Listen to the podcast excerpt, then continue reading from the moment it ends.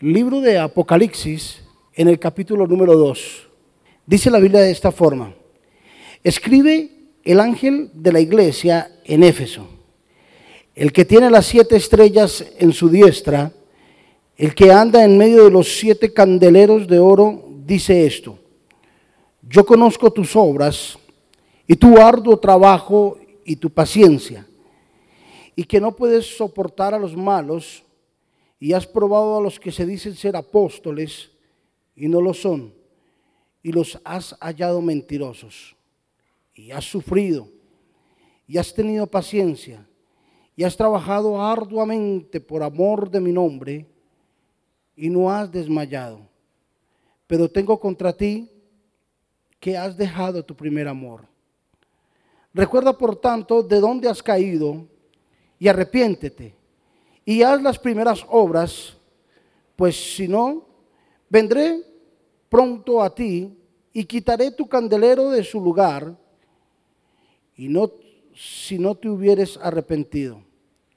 Pero tienes esto, que aborreces las obras de los nicolaitas, las cuales yo también aborrezco. El que tiene oídos para oír, oiga lo que el Espíritu dice a las iglesias. Y al que venciere, le daré a comer del árbol de la vida, el cual está en medio del paraíso de Dios. Oremos. Padre, gracias por esta palabra. Y Jesús, estamos muy agradecidos por ella. Edifica nuestra vida. Edifica nuestra alma, nuestro espíritu. Corrige cosas que no estén bien en nuestra vida, Señor. Y permítenos vivir, Señor, honestamente delante de ti. Te lo rogamos en el nombre de Jesús. Amén. Y amén. Diversidad de iglesias. Hoy encuentra usted eh, iglesias para todo tipo de personas. Diversidad de mensajes para todo tipo de personas. Diversidad de exposiciones de la palabra para todo tipo de personas donde la iglesia se ha vuelto un poco elitista y donde la iglesia ha tomado algunos rumbos que no tiene que tomar. Hace unos días eh, tenía una buena conversación con un sacerdote. Ya está para ser ordenado de la Universidad Católica, una persona que ya está dando sus primeros pasos en un doctorado hacia la teología. Y tuvimos una muy buena conversación con él hablando de teología, hablando de los principios bíblicos, ¿cierto? Y sobre la diferencia en algunas creencias. Y llegamos a una conclusión. La diversidad que tenemos y la innovación que tenemos hoy en día en la iglesia cristiana está conllevando a que la iglesia entre en un sofismo en el cual ella misma se está sumergiendo y donde clama a gritos enteros que alguien ayude y que alguien meta la mano para ver si podemos salir de esta diversidad de pensamientos. Porque hay un síndrome o hay un virus que está regado y es como una popularidad a ver quién es el mejor. Y donde ministros el interés más grande de ellos es los números, crecer, crecer, crecer y crecer y las almas aún sin poder tener una experiencia con Dios. Tengo un mensaje que lo he titulado La iglesia mendigando y el pastor mitigando. Hace unos meses o unos años, no me acuerdo cuando compartí ese mensaje en la iglesia, les podía eh, edificar y decirle a la iglesia que mientras el pastor se esfuerza por hacer muchas cosas, la iglesia mendiga en medio de, en medio de la iglesia, en medio de su vida, pero no ha habido nadie quien les enseñe y que les diga cuál, cuál ha sido la base para ese problema en que ellos están. ¿Por qué hay tanta diversidad de pensamientos y por qué hay tantas cosas que la gente hoy en día lo único que hace es sentirse herida por el Evangelio, por el cristianismo. El apóstol um, Pedro cuando escribió el, el libro de Apocalipsis, estaba en una isla llamada Patmos y recibió la revelación de lo que estaba aconteciendo. Y él lo único que vio o que, lo que el Señor le enseñó a través de esta visión en el capítulo 2 del versículo 1 al versículo número 7 eh, fue de una iglesia que había pasado por un proceso de desánimo y por un proceso de, como les dijera, de engaño y de trampa por parte de sus líderes. Y decía el apóstol aquí, has trabajado arduo, has hecho lo que tienes que hacer, has pagado un precio, has ayunado, has orado, has dado tus diezmos, has dado tus ofrendas, te has congregado pero alguien estorbó en el camino y dañó ese buen programa que tú tenías como cristiano. Y dice, y has caminado por algunas veredas, por algunos caminos, y has sorprendido a algunos apóstoles que se dicen llamar apóstoles, y te has dado cuenta de que son unos engañadores, son unos mentirosos, son unos tramposos. te has dado cuenta de que hay gente que se levanta con un rótulo de pastor y han engañado a mucha gente. No es un secreto. Donde así como se abre una iglesia, se cierra también la iglesia.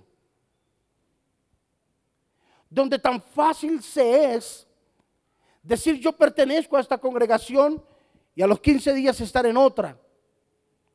Donde no hay un compromiso por ninguna iglesia por ningún lugar. Y donde lo único que ha traído es un mal testimonio a la gente, pero también ha traído un problema grandísimo a los miembros de la iglesia. Y has tenido paciencia, y has luchado, y has pagado el precio. Pero miren la base del problema tan grande del que yo les estoy hablando en este momento. El apóstol decía, pero tengo contra ti una sola cosa. Una sola cosa. ¿Cuál era? Que has dejado tu primer amor. Pero tengo contra ti que has dejado tu primer amor. Se ha comprobado que el primer amor en un cristiano son sus primeros 45 días de convertido. En sus primeros 45 días de convertido, el cristiano tiene que demostrar cuál es la esencia de su vida, a quién se convirtió, a quién se entregó. Y en esos primeros 45 días es donde hay una entrega y un amor impresionante por Dios. El apóstol Pablo, eh, eh, eh, Pedro decía, pero tengo contra ti que has dejado tu primer amor. Y le da unos pasos para que vuelva a recuperar su primer amor. El primero le dice, lo primero que tienes que hacer es arrepentirte. Arrepentirte con todo tu corazón. Es inevitable que yo no traiga a memoria los primeros días de convertido. Cuando mi familia supo de que tenían un cristiano en la casa, colocaron el grito en el cielo. Y se dieron cuenta de que comenzó a haber una transformación en mi vida a tal punto que cuando yo llegaba a la casa y, hacían esos desórdenes en mi casa, en mi familia, cuando yo llegaba todos decían, que llegó el pastor me molesta. Ellos no sabían ni estaban profetizando sobre mí. Chito, chito que llegó el pastor y me molestaban. Y no decían lo que tenían que decir solo por, por un burlesco para, con las decisiones que yo había tomado. nos sentábamos a la mesa y decían, ay, deje que el pastor alemán ore, que rece por la comida. Y todos esos principios básicos del cristianismo que yo aprendí y que yo vi que la gente respetaba en mí, con el tiempo se fueron perdiendo. Cuando llegaba temprano a la iglesia, le voy a hablarle de mí, de, de mi caso porque yo no sé si de pronto es el suyo.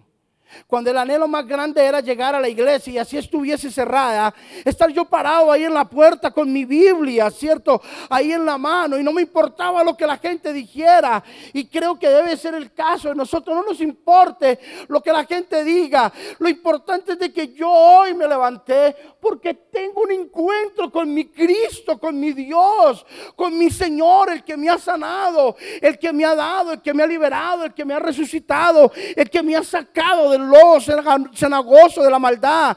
Y yo estoy parado aquí, no me importa lo que tenga que hacer, no me interesa lo que tenga que caminar, no me interesa de dónde tenga que venir. Tengo un encuentro con mi Señor hoy.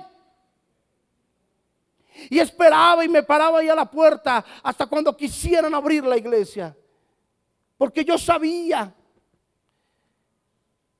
que mi vida dependía de lo que yo iba a escuchar en ese momento. Pero me es triste saber de que hoy en día la iglesia del Señor nos hemos acomodado a muchas cosas. ¿Cómo nos es de fácil llegar tarde a un servicio? ¿Cómo nos es de fácil de pronto lanzar una palabra y decir de que eso no, eso no es para mí? La otra vez me encontré con una hermana y me dijo, ay, yo no vuelvo. Le pregunté yo que por qué no venía a la iglesia, que por qué no había vuelto. ¿Y sabe qué me dijo? Ay, yo, no voy a volver por allá, pastor, con mucho respeto, porque es que a mí no me gusta esa alabanza. Ay, esos muchachos allá, ese humo. Pareciera que se estuviera quemando eso allá, ese poco de luces, parece una discoteca. Y esos muchachos ahí, ay no, como brincan y esas, esas pinticas raras, ay, y esa música le están metiendo rollo, distorsionan esa guitarra. a mí no me gusta esa alabanza, me dijo. Y yo la traté de hacer entrar en razón a la hermana. Y a lo último no pude, entonces me tocó exhortarle fuerte, ¿no?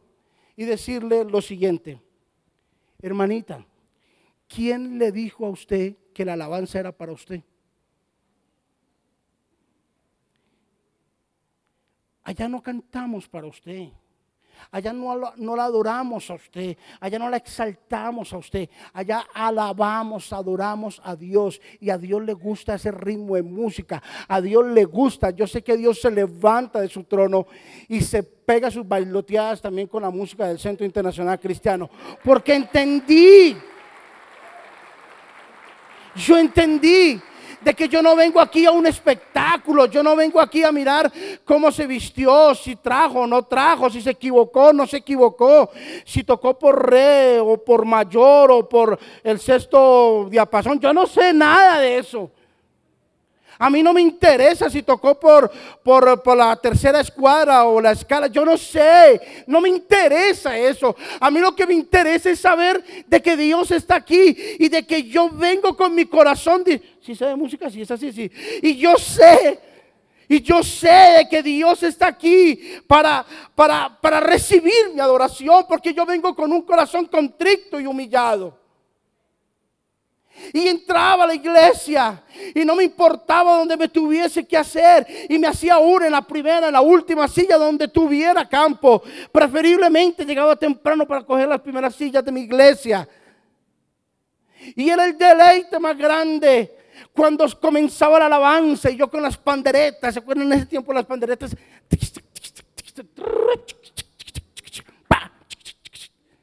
Oh y entrábamos en la palabra. Y era la ambición más grande mía, coger un cuaderno y escribir aún los pasos que daba el pastor, aún lo que él hacía, porque había una pasión dentro de mí y yo sabía de que no podía dejar morir ese primer amor que había dentro de mí. Pero hoy en día las cosas han cambiado y me preocupa en gran manera que la gente hasta se nos duerme en los cultos. La gente ya no hay, ya, no tiene esa pasión. Donde ya no hay un momento de, de coger una Biblia aún en la parte física, porque como ya todo es digital, y no estoy en contra de eso porque yo la tengo digital. De hecho, esta Biblia no es mía. Pero era para hablarles de eso. Pero tengo contra ti que has dejado tu primer amor donde ya el número uno ya no es venir a la iglesia, ya no es amar a Dios, donde el número uno ya son otras cosas, unas ciertas distracciones han venido relevando el primer lugar de Dios en nuestra vida. Y me preocupa en gran manera. Porque la gente hoy en día está acudiendo a las iglesias por el milagro de Dios. Y vienen es con una expectativa de que Dios haga un milagro. Y es un grave problema que estamos viviendo la iglesia cristiana. Porque nosotros no debemos de venir por un milagro. Venimos, por, venimos es por el Dios de los milagros. Porque Dios haga el milagro o no haga el milagro, Él sigue siendo mi Señor. Él sigue siendo mi Salvador. Él sigue siendo mi Creador. Él sigue siendo el Todopoderoso para mi vida. ¿Está de acuerdo conmigo? Y en ese primer amor de estar en la iglesia, de adorar, de alabar, de, ofrendar, de diezmar, en ese primer amor de escribir las predicaciones, los mensajes, estaba ese primer amor de ganar almas. Tanto me acuerdo que cuando yo, yo comencé en lo que era el liderazgo de la iglesia, yo obligaba a la gente a ir a la iglesia. Y cuando no me hacían caso de ir a la iglesia, los amenazaba. Usted va a la iglesia o le pego su levantada. Perdónenme la expresión, era, era mi lenguaje. Les doy duro. Y algunos amigos iban a la iglesia por miedo a que yo les hiciera algo y entraban a la iglesia. Y aquí se hace lo que yo diga o si no, usted va a la iglesia o si no lo va. Wow, y ese primer amor me llevó a ser un poco como acosador, como un poco fuerte, ¿cierto? Y aquí somos cristianos o no somos cristianos. Vamos todos a la iglesia o no vamos todos a la iglesia. Pero lo hacía en medio de un amor, en medio de una pasión. Con el tiempo me di cuenta de que la obra es de Dios, de que Dios es quien convence a la gente para que venga a la iglesia. Pero ese primer amor me hacía uno hasta predicarle a los mismos postes, a la gente que iba pasando, donde no me daba vergüenza. Yo me acuerdo como, como la iglesia del 95, más o menos, no, un poco más, como el 98 al 2000, de allá para acá comenzó como en un decaimiento. Entonces yo me acuerdo que la gente, nosotros los que nos convertimos, cargábamos nuestra Biblia y la mostrábamos. Mis pantalones, mi ropa eran unos bolsillos anchos donde cabía la Biblia, ¿te acuerdas, Diana? Y así fue como yo conquisté, perdón, así fue como Diana me conquistó. Cuando yo cargaba la Biblia aquí y la guardaba. Y andaba con mi Biblia y no me importaba dónde entrara, yo, yo sacaba la Biblia y la leía. Y habían unas personas un poco como más no sé cómo decirlo. Usted sabrá cómo los califica. Cargaban la Biblia grandotota. Los antiguos se acuerdan de eso, ¿cierto? Una cosa inmensa, letra de Biblia gigante. Pero eso eran unas cosas así de grandes. Que servía hasta para uno defenderse donde lo fueran a atacar. Les daba con la misma Biblia. Y ya después se fue reduciendo las Biblias y comenzaron a salir Biblias más pequeñas, más pequeñitas, más pequeñitas.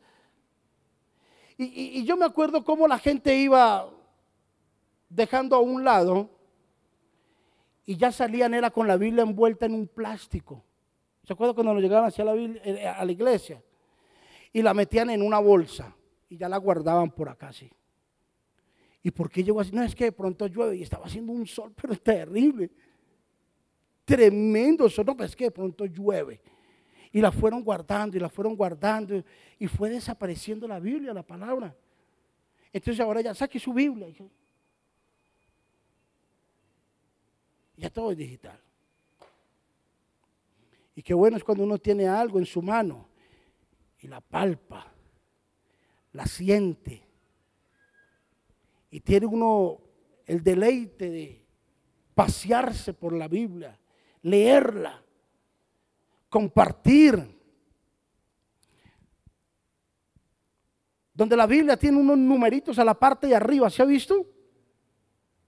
O unas letras. A, B, C. Y usted va al pie de página y usted encuentra que la letra A, chiquitica que está allá arriba, lo lleva a otro versículo. Los que no sabían, ¿sí ven? Y lo lleva a otro versículo, entonces usted se devuelve y usted comienza a mirar, ah, ¿por qué pasó esto aquí? Claro, aquí está la historia, ¿cierto? Donde dice, no olvidé lo que pasó con Agar, con el hijo de Agar, ta, ta, ta, ta. Entonces ahí lo remite, entonces usted se devuelve y usted comienza a sumergirse dentro de la palabra y usted comienza a darse cuenta de que es un deleite, de que es una pasión leer la Biblia, leer las escrituras, tener la palabra. Pero tengo contra ti que has dejado tu primer amor. Donde ya el número uno ya no va a ser Dios. Pero tengo contra ti de que ya no te importa llegar tarde.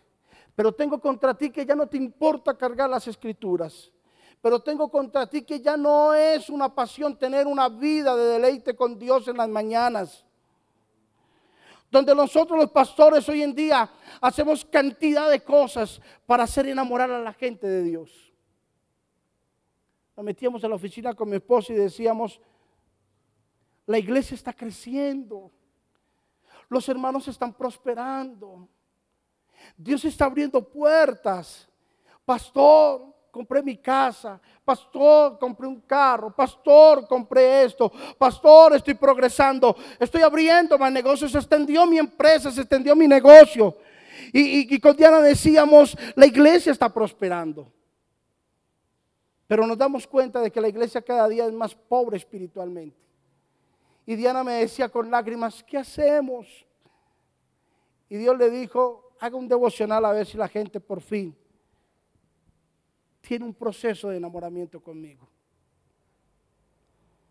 Entonces se sienta al computador todos los días a hacer y hacer y hacer y hacer mensajes y hacer mensajes con el firme propósito de que esto se haga una realidad en su vida.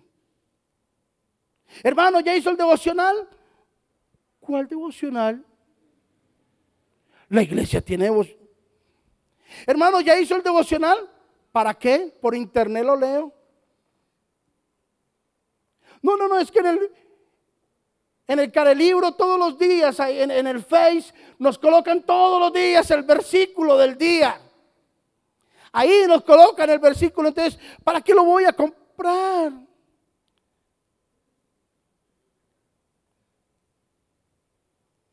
Entonces hacemos cantidad de cosas. ¿Ya tiene usted su devocional? ¿Usted sabe qué número es esta edición? La 3, los que lo tienen ya saben. Adquiera su devocional. Vuelva a una intimidad con Dios. Que cuando usted salga de su casa exista una palabra que guíe su vida. El primer amor se refleja cuando yo estoy en las escuelas de crecimiento. ¿Sabes? Hoy empezaron. Mucha gente no sabe ni qué es eso. Hoy empezó escuela de crecimiento, escuela ministerial, Inscríbase. ¿Qué complique tan grande para que la gente vaya a un encuentro? Y todos nos dicen lo siguiente, no hay plata. Y yo le decía la otra vez a mi esposa, le decía, mucha gente que dice que no hay plata, pero antes de conocer a Dios, un alto porcentaje de su salario se iba tomando trago. ¿Por qué ahora para ellos mismos no existe plata? Les pagaban y 50, 80, 100 y hasta 200 mil pesos se quedaban en una cantina. Y hoy en día se les dice, invierta en un entrenamiento para usted. No hay plata, pastor. Pague un encuentro, vaya, tenga un encuentro con Dios. No hay plata. Entonces uno se da cuenta y uno dice, el problema es espiritual de la gente. Porque las condiciones las tiene y Dios se las ha dado para que ellos lo puedan hacer. El problema es de que la gente, la iglesia, no se ha concientizado de que lo que nos mantiene vivos en el Evangelio es algo llamado el primer amor. Después de que salimos del primer amor, se nos convierte una rutina y un costumbrismo entre el Evangelio y entre el cristianismo. ¿Por qué no toma? No, porque, ¿ya para qué? ¿Por qué no fuma? No, no es necesario fumar ya. ¿Por qué no se emborracha? No, pues ya, ya para qué, no es necesario emborracharme. Pero no hay una base para decir, ¿por qué no tomo? ¿Por qué no fumo? ¿Por qué no me emborracho? ¿Por qué no me drogo? ¿Por qué no adultero? ¿Por qué no fornico? ¿Por qué no soy grosero? No es necesario. Debe de haber una base para eso. Cuando se pierde el primer amor, se pierde todo. Alguien decía, en un matrimonio, cuando se pierde el amor, el próximo paso a seguir es el divorcio. Si usted perdió el amor por su esposa, el próximo paso que sigue es el divorcio. Si usted perdió el amor por su esposo, el próximo paso es el divorcio. Y así mismo es en el Señor. El día que usted pierde su primer amor, el amor por Dios, el próximo paso será un divorcio con Dios. No sé en qué posición estás. Pero lo que sí te sé decir es de que la Biblia nos dice cómo volver a recuperar nuestro primer amor. Pero tengo contra ti que has dejado tu primer amor. Por tanto, dice, arrepiéntete. Arrepentirnos es un sentido de cambio de nuestra vida, iglesia. Que tengamos la conciencia para decir en qué estamos fallando. En que tengamos la conciencia de decir, yo lo único que hice fue cambiar de religión. Salí de la religión Y para meterme en la religión X. O cambié de parroquia para seguir en esta parroquia. O cambié mi óptica de ver a un sacerdote para venir a ver un pastor. O cambié la óptica de dar una limosna para venir a dar una ofrenda. O cambié la óptica de estar en misa para estar en culto. Oh, qué triste sería eso arrepiéntete con todo tu corazón. Y quiero exhortar a la iglesia para que nos arrepintamos con todo nuestro corazón. Y dice, y comienza, oh, perdón, dice, y recuerda por tanto de donde has caído. ¿Qué significa esto? Recuerda por tanto de donde has caído. A veces no quisiera que nos recordaran nuestro, nuestro pasado, pero a veces es necesario recordarlo. La otra le decía a un hermano, si a mí me quitan, si a mí me quitan a Cristo, yo no quedo valiendo nada. Yo no sé a usted. A mí lo que me da valor es Jesús dentro de mi vida. Si a mí me quitan a Cristo, quedo un guache completo. Queda un hombre con un conocimiento, queda un hombre con ciertas características, pero lo que me da el valor a mí es Jesús. Y eso no lo puedo olvidar de las cosas que yo era en el pasado y lo que Dios ha hecho conmigo en el presente. Por mi vida no daba nada, ¿sabe, iglesia? Por mí no era, por mí la gente, a mí la gente, en, mí la gente no quería invertir nada. Yo era un problema más en el barrio. Era un vicioso más de la sociedad. era un borrachín más. Era un hombre que frecuentaba lugares más. Pero solo cuando Cristo vino a mi vida, yo me pude dar cuenta verdaderamente quién era yo. Y me es necesario recordarlo. Yo vengo de una familia muy numerosa. Escúcheme esto, muy numerosa. Donde éramos muchos hermanos y donde quedamos, pues, yo creo que muchos todavía, ¿no? Nueve quedamos ya, ¿cierto? Casi la mitad. Nueve quedamos vivos. Y permítame decirle una cosa. Han transcurrido 24 años de haber conocido al Señor. Escúcheme en esto, que yo sé que esto le va a servir a usted. 24 años de conocer al Señor.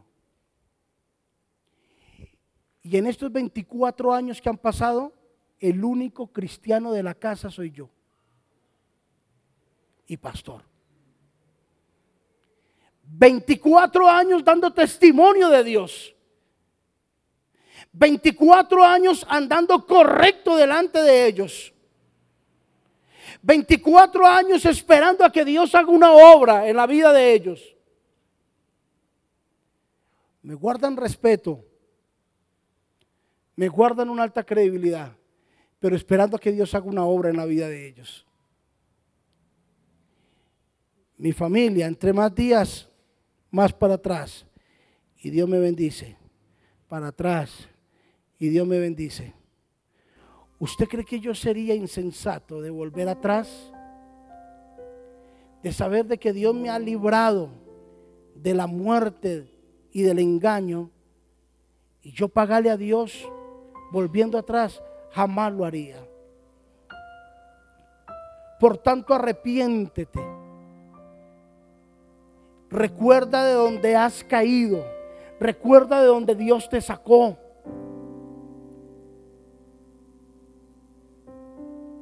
¿Cuántas personas llegaron enfermas y Dios las ha sanado? ¿Cuántas personas llegaron pobres, llevadas de la pobreza y Dios los liberó y les ha dado la bendición que ustedes tienen? ¿Cuántas personas llegaron con sus hijos vueltos una nada? Y Dios les ha enderezado los hijos. ¿Cuántas personas llegaron con una mentalidad pobre y desnutrida a la iglesia? Y Dios les ha venido alimentando. Esos pensamientos se han venido y saliendo adelante. ¿Cómo es posible que yo le pague mal a un Dios que me ha curado una enfermedad?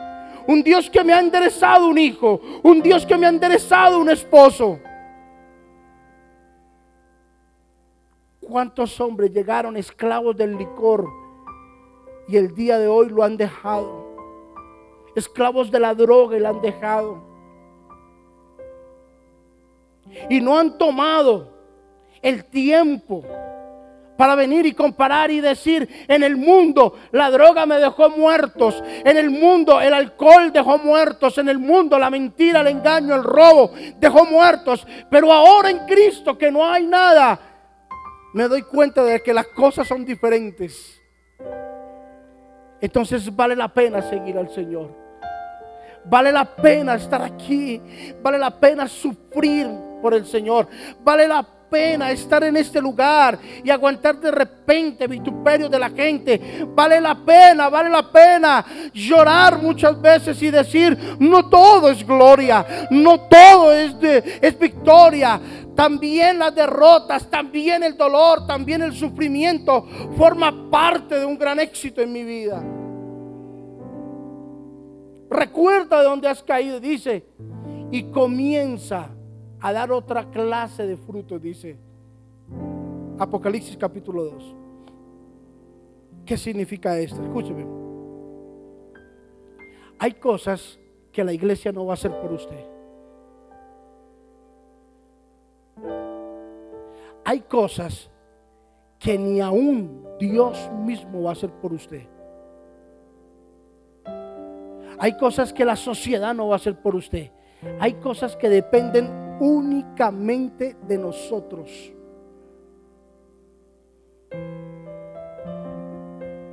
para yo poderlas hacer. Mire, Dios no se va a meter a su casa a levantarlo a usted para que usted venga a culto. Dios lo va a dejar allá usted.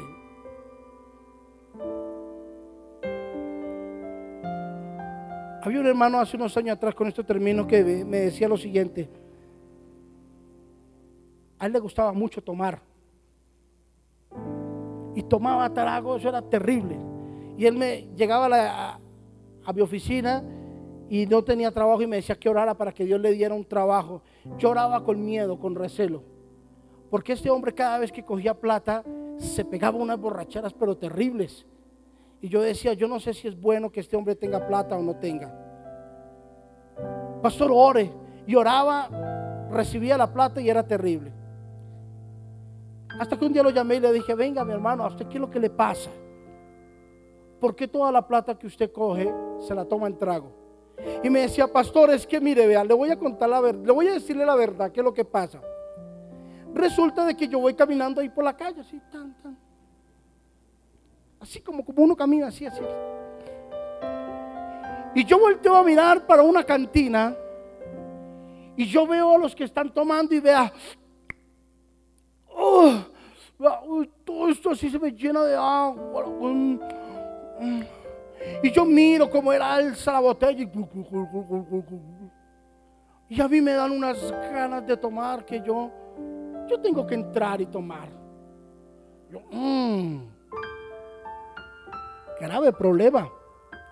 Y me dijo, pero es que a, mí no me gusta la cerveza, me da, uy, no sé, como náuseas. Me gusta el whisky, el, me gusta el brandy, ah, pobre y delicado y exigente, muy bien.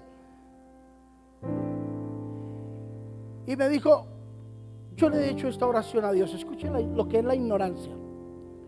Me dijo, yo le he dicho a Dios que si a Dios no le agrada de que yo tome, que Él haga algo dentro de mí.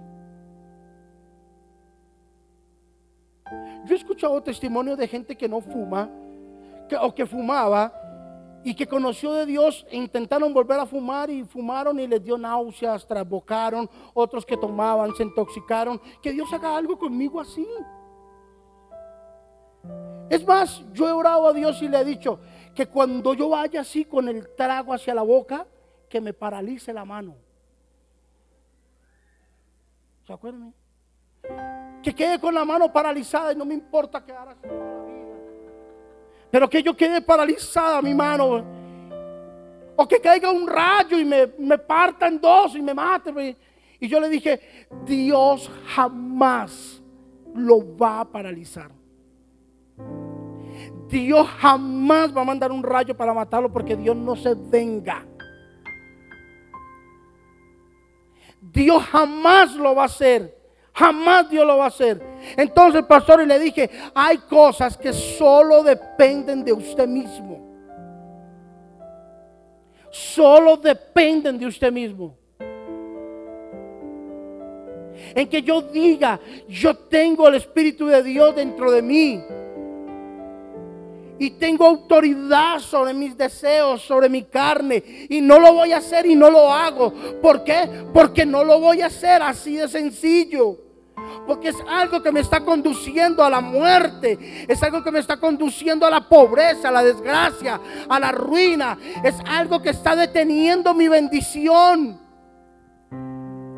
¿Sabía usted que cada vez que usted abre su boca para maldecir y decir una grosería, bendiciones se detienen? ¿Sabía usted que cada vez que bajo su autoría y bajo su propio permiso y licencia, usted comete pecados que a sabiendas, usted sabe que es pecado, está deteniendo bendición para su vida y después no vaya a preguntar, pero ¿por qué Dios no me bendice? Hay cosas que usted sabe que no las tiene que hacer y las hace arrepiéntase con todo su corazón, dé la vuelta y diga no más. Cuando hay algo que usted quiere dejar y no lo puede dejar, sino que eso persiste en usted, es que no lo pudo dejar, no lo puedo dejar. ¿Sabe qué significa esto? Usted necesita ayuno y oración. Ayuno y oración. El ayuno y la oración no es para torcerle el brazo a Dios. Señor, ¿me da esa casa o qué pasa? A ver, y usted le va torciendo el brazo. No, no, no, para eso no es el ayuno. Es que voy a ayunar para que me salga un trabajo. Voy a ayunar para que, para que me salga un, buen empleo. Voy a ayunar para que el negocio eh, prospere. Para eso no es el ayuno. El ayuno es para que Dios nos dé dominio propio. Para que cuando usted, que de repente le gustó el trago y usted va caminando y vio el trago, ese dominio propio, lo que Dios ha hecho entre usted, dice, no. Yo soy quien gobierno mis pasiones, no mis pasiones me gobiernan a mí. Para eso es el ayuno. Por eso debo de ayunar.